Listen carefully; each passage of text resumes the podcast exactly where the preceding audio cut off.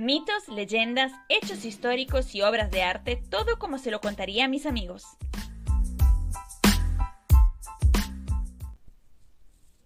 Hola a todos, ¿cómo están? Bueno, les doy la bienvenida al segundo episodio de este podcast en el cual hablaremos del mito de la manzana de la discordia. En este mito van a reconocer algunos nombres que seguramente a lo largo de su vida habrán escuchado, porque en cierto modo es el preámbulo de la famosísima guerra de Troya. Bueno, vamos a la historia. Era el día de la boda de Tetis y Peleo, que dicho sea de paso son los padres de Aquiles, el cual obviamente todavía no había nacido porque sus padres recién se estaban casando. Bueno, era el día de la boda, que obviamente se estaba celebrando en el Olimpo, porque no obstante Peleo era un ser humano, Tetis era una diosa, hija de Zeus. Y como toda buena boda, le siguió una gran fiesta, a la cual invitaron a todos, todos los dioses y diosas de Grecia, porque querían hacer las cosas en grande, como si se casaran, no sé, un futbolista y una vedette, y claramente invitarían a toda la gente top, todos los más famosos. Bueno, Tetis y Peleo invitaron a todo el mundo del Olimpo, menos a una sola diosa, Eris. Eris era la diosa de la discordia, y claro, la pareja quiso prevenir un desastre, como cuando no querés invitar al tío borracho, que puede decir cosas que incomoden, pero bueno, lo que no sabían Tetis y Peleo es que hay que invitarle igualmente, porque como demuestra la historia, después va a ser peor. Claramente Eris se enojó mucho y como persona sana y madura que era, quiso demostrar que lo había superado muy bien, por eso decidió ir a la boda de todas formas y vengarse. Se presentó a la boda y planteó un desafío que comenzaría el conflicto más grande de la Grecia antigua. Se acercó a la mesa y puso en el centro una manzana dorada que tenía escrito para la más bella. En ese momento bajó el hielo, todos se miraban, nadie quería hablar porque nadie quería atreverse a decir quién era la más bella de todas las diosas. Entonces Zeus, que era el padre de todos los dioses, el más capo, el jefe del sistema, digamos, y aparentemente quería resolver el tema lejos de la fiesta porque quería seguir tomando tranquilo, decidió que la única persona capaz de resolver el misterio sería Paris, hay que aclarar que Paris era el hijo repudiado de Príamo, rey de Troya, y que sobrevivió gracias a una osa que lo amamantó y ahora vivía como pastor en el campo. Y Zeus eligió a Paris porque, según lo que afirmó, era un joven sabio y sensato. En realidad, Zeus simplemente quería seguir con su vida. Pero es como cuando necesitas que otro te haga el trabajo, entonces se lo pasas halagándolo. Seguro tú sabrás resolver esto mejor que yo. No puedo, yo no puedo y tú eres realmente capacitado. Bueno, Zeus hizo lo mismo con Paris, afirmando que sería el más indicado para decidir cuál es la diosa más linda. Mientras tanto, Paris estaba en la suya, no estaba ni enterado del concurso del cual lo había nombrado único juez. De hecho, se estaba tomando una siesta cuando se vio llegar a Mercurio y a las diosas que participaban el concurso. Con la cara de quien recién se despierta y no sabe ni dónde está, los mira pidiendo explicaciones. Así que le comentan que tiene que elegir cuál es la diosa más linda entre Hera que era la esposa del mismo Zeus, diosa de la familia y que representa el matriarcado y el matrimonio, Atenea, que era hija de Zeus, diosa de la sabiduría y de la inteligencia, y Afrodita, diosa de la belleza. Paris pasó de tomarse una siesta entre sus ovejas a estar en una situación peligrosa, porque si bien era un príncipe, príncipe de Troya, era un simple mortal que haría enojar a dos diosas al elegir a la tercera. Me imagino que Paris habrá pedido un momento como para entender bien lo que estaba pasando, o por lo menos para terminar de despertarse y hacer su café. Pero mientras Paris pensaba y se preparaba un buen café con leche, las tres diosas no perdían tiempo y cada una se acercaba a hablarle para tratar de convencerlo, o mejor dicho, de sobornarlo. Sí, ya existía el soborno. Y nosotros que nos hacemos los modernos, no. Las diosas griegas ya sobornaban en esa época. Se le acercó Hera diciéndole que si él la hubiese elegido y le hubiese entregado la manzana dorada, ella le habría dado el dominio de toda Asia, haciéndolo emperador. Paris escuchaba sin decir nada. Me lo imagino revolviendo la cuchara en la taza con una expresión concentrada. Luego se le acercó Atenea, que a cambio de la manzana dorada le ofreció la inteligencia y el conocimiento total, además de la promesa de ganar todas las batallas.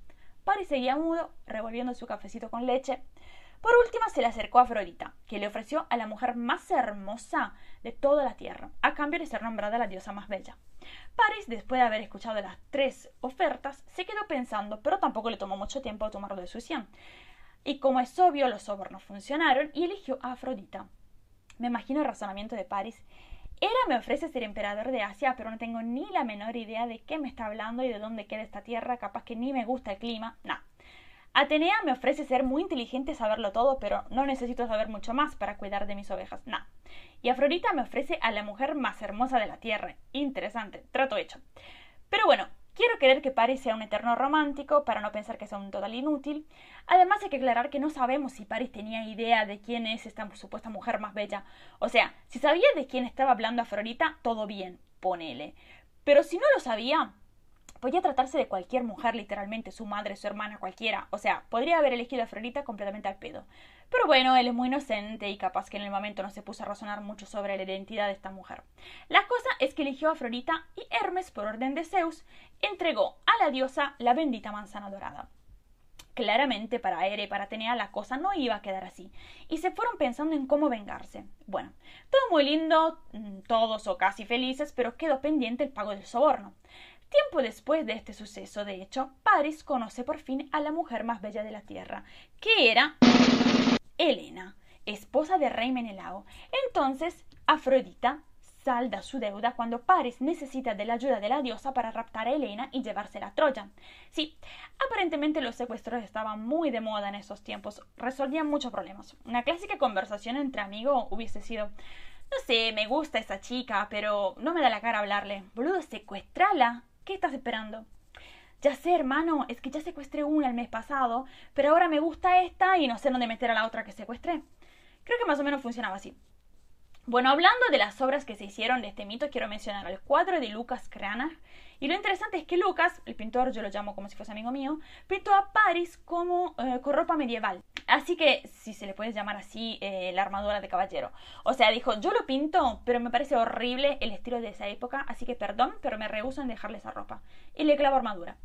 En fin, Paris, vestido con armadura, se acaba de despertar de una siesta en el bosque y ve a Mercurio, que le está dando la manzana dorada, al cual también Lucas le clavó ropa medieval, y a las tres diosas, que en cambio decidió pintar en bolas. Claro, cuando te conviene le pones armadura, así no tenés que dibujar a Paris o Mercurio en bolas, pero a las diosas sí, qué conveniente, ¿no? Y la segunda obra es una estatua del escultor Canova. Camilo Borghese, que era, bueno, un cheto, digamos, de la época, encargó a Canova de hacer una estatua de su esposa, que era Paulina Bonaparte, como regalo de boda para ella. Y Canova la representó como la diosa Afrodita, ganadora de la manzana de la discordia. Chiquito regalo de boda se mandó Camilo, o sea, tranca. ¿Quién no le hace a su mujer una estatua en donde se ve como la diosa Afrodita? Todo muy normal. Bueno, la cosa es que Paulina tuvo que posar para la realización de la estatua, pero lo que no se sabe es si lo hizo desnuda o si lo hizo vestida. Y luego Canova haya eliminado la ropa de la obra. O sea, esta estatua, era básicamente como una foto de Instagram de la época. Porque que Paulina haya posado desnuda o vestida poco importa. La cosa es que cualquiera que podía ver la estatua podía ver a Paulina así como su madre la hizo. Pero bueno, Paulina y Camilo eran una pareja moderna aparentemente y no le importaba mucho, todo lo contrario por lo que parece. En fin, en la estatua se ve a Paulina barra Afrodita echada en el triclinio, que vendría a ser como una especie de sillón antiguo, que usualmente la gente se acuerda o, tiene idea de cómo es cuando piensa en cómo comían los romanos la uva. No sé si me siguen. Bueno, echada en ese silloncito con una manzana en la mano y tapada solo por un velo. Va, decir tapada es decir mucho. Tiene un velo en las piernas y tampoco se las cubre por completo.